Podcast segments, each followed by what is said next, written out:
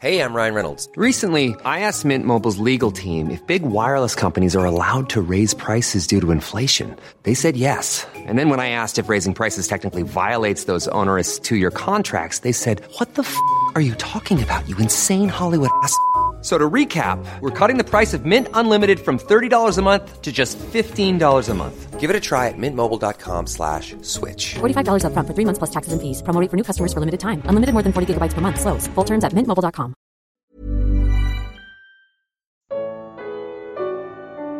Qual a diferença entre dons de Cristo e manifestações do Espírito? Carta aos Romanos capítulo 12. Comentário de Emaro Persona.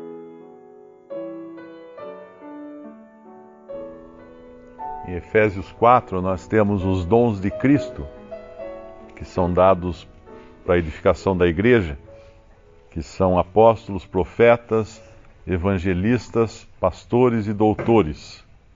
A edificação é um, algo como uma, uma construção, porque os apóstolos e profetas lançaram o fundamento e agora os outros evangelistas trazem o material para aquela construção, para aquela casa, e os pastores assentam esses tijolos, vamos chamar assim, e os mestres dão o acabamento.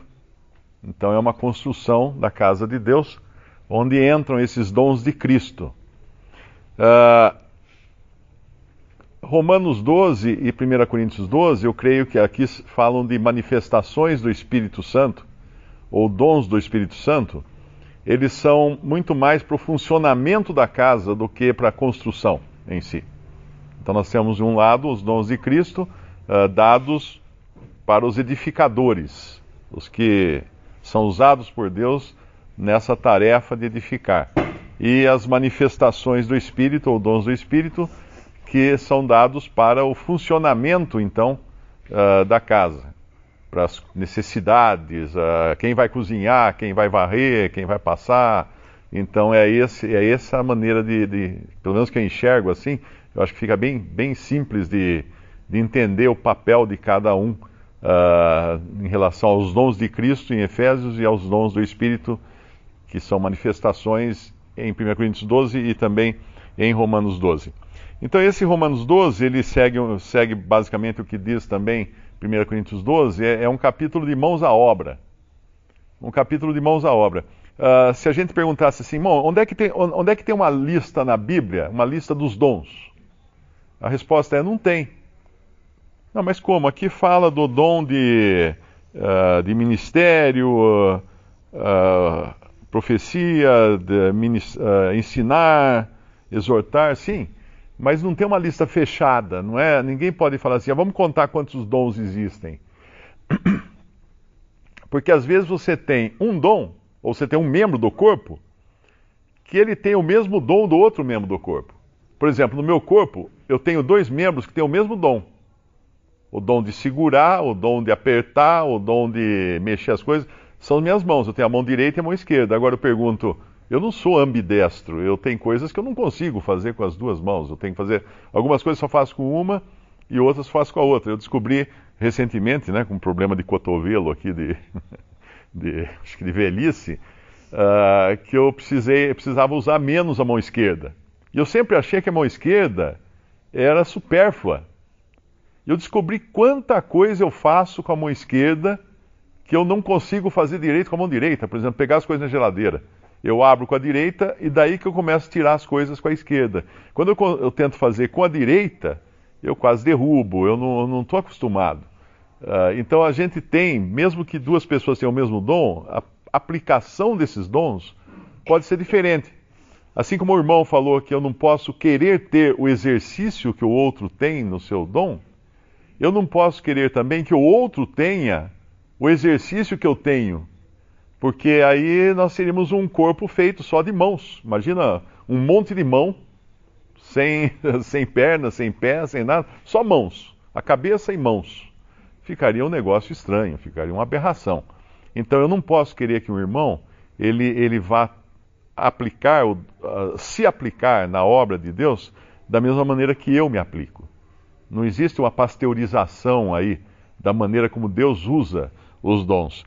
E o que existe aqui, sim, são, são indicações que podem ser aplicadas a todos, né?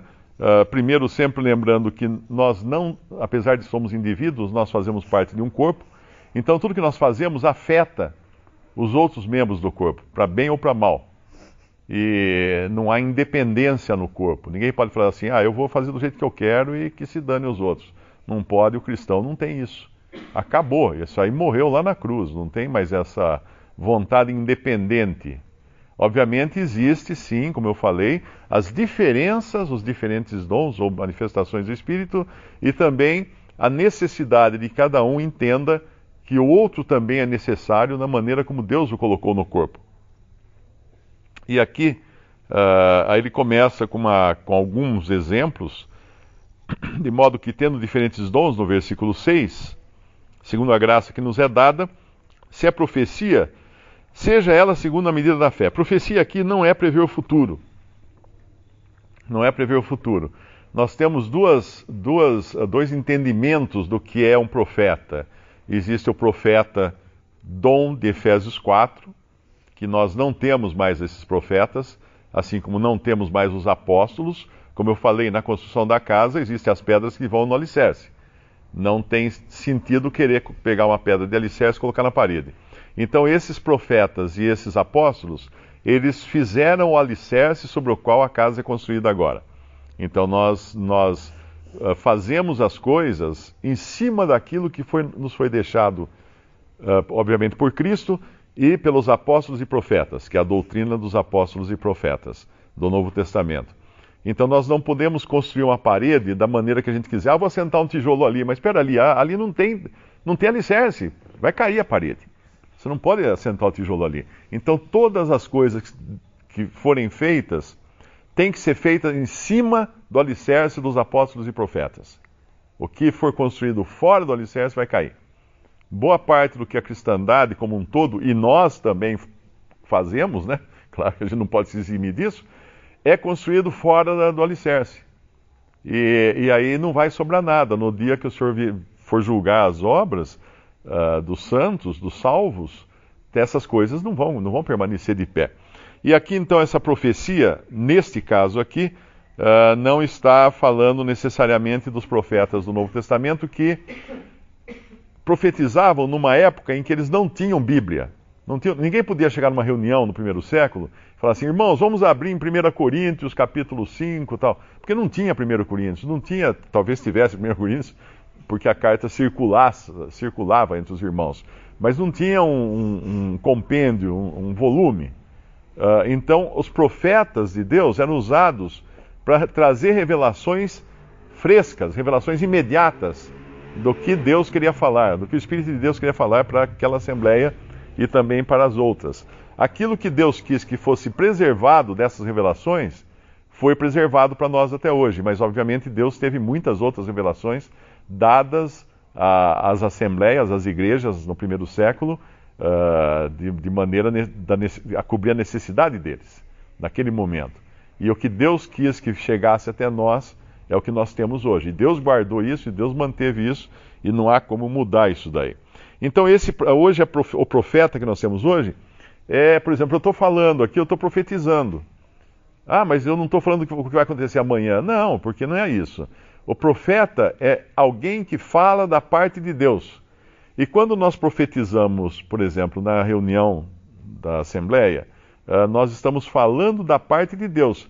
E como que nós sabemos se é da parte de Deus ou não o que nós estamos falando? Basta que esteja sendo falado em cima do alicerce dos apóstolos e profetas que deixaram essa doutrina para a igreja. Então é assim, por isso que falem dois, dois, dois ou três profetas e os outros julguem. Julguem como? Com que medida? Com que peso? Com que fiel? Com que trena? Com que metro? Com a palavra de Deus, que foi deixada, registrada pelos apóstolos e profetas. Depois aqui nos fala de, de ministrar, uh, se é ministério no versículo 7. O que é ministrar? Ministrar é prover, é dar, é aquele que vê necessidades e atende necessidades sejam materiais, sejam espirituais, sejam o que for. Ele vê uma necessidade, ele corre lá, ele vai ministrar, ele vai é como um mordomo de uma casa ou um despenseiro que cuida da, da, da dispensa, né? Uh, depois fala do, do que ensina, haja dedicação no ensino, no versículo 7. Uh, o ensino é, é uma coisa bem, a gente entende, né?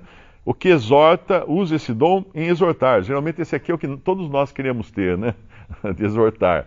Uh, muito pouco de ensinar e muito bastante de exortar, porque é chamar a atenção desse, chamar a atenção daquele. Então, uh, lembra sempre daquilo que, que falou no versículo uh, pá, pá, pá, no 3, que saiba com temperança. A temperança aqui deve, deve medir, deve temperar tudo uh, o que nós fazemos. Depois fala da, do, do, que ensina, do que exorta, uh, o que reparte, faça com liberalidade. Isso também me parece ser uh, no sentido que pode ser material ou espiritual. O que preside com cuidado. Geralmente isso tem mais a ver com irmãos que têm responsabilidades entre os irmãos. E aí entra o cuidado, porque ninguém vai querer ser um, um, um líder, um, um diótrefes alguém que quer mandar em todo mundo e aqui, aqui só, só se faz aquilo que eu quiser que faça do jeito que eu faço. Isso não existe na casa de Deus. Tanto é que nós vemos os problemas como laude de Diótrefes em, em 3 João. Uh, depois fala do, do. Onde é que eu parei aqui? Uh, o que exercita a misericórdia com alegria. Isso aqui é importante. o que exercita a misericórdia é aquele que ajuda é o que ajuda, é o prestativo. E existem, a gente percebe que existem irmãos que são prestativos, que estão sempre ajudando, sempre correndo atrás, sempre vê, vendo o que falta. Mas uma coisa que às vezes é importante lembrar, olha, o, o final da, da passagem, com alegria. Porque se eu sou alguém que estou sempre correndo atrás e resolvendo as coisas, depois eu falo assim, ah, mas não aguento mais, esses irmãos, não, ninguém faz nada, só eu que, que faço aqui, isso não é com alegria de maneira nenhuma. Então, todas, a, a, todas essas manifestações ou dons do Espírito, elas são não apenas a coisa em si, o que fazer, mas o como fazer é importante também. Qual a minha atitude em fazer isso? Então eu posso ensinar, mas ensinar com uma atitude soberba. Ah, só eu que sei. Ai, tá vendo? Esses ignorantes não entendem nada. Se não sou eu aqui, aí isso é uma atitude soberba.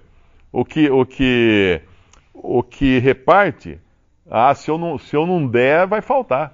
Só eu que estou dando, só eu que estou repartindo. Isso é uma atitude soberba também. Então, não só o que fazer, mas como fazer também é importante. E aí sempre termina aqui com o, o amor, né, no versículo 9. O amor seja não fingido. Não fingido. Uh, porque nós podemos fingir amor. Aliás, é o que a gente mais faz, né? Fingir amor uh, até por uma questão de educação, do politicamente correto e tudo mais. Mas nas coisas de Deus, o amor seja não fingido. E o amor não fingido, ele implica uh, ser, ser manifestado em verdade. E aí entra uma outra questão, que na Bíblia, sempre, na doutrina dos apóstolos, sempre, quando aparecem as palavras verdade e amor, a verdade vem primeiro. Não é amor e verdade, é verdade e amor.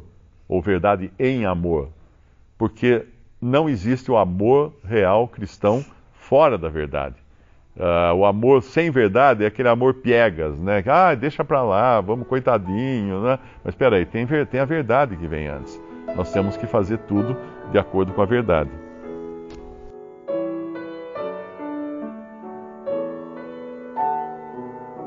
Visite respondi.com.br. Visite também 3minutos.net.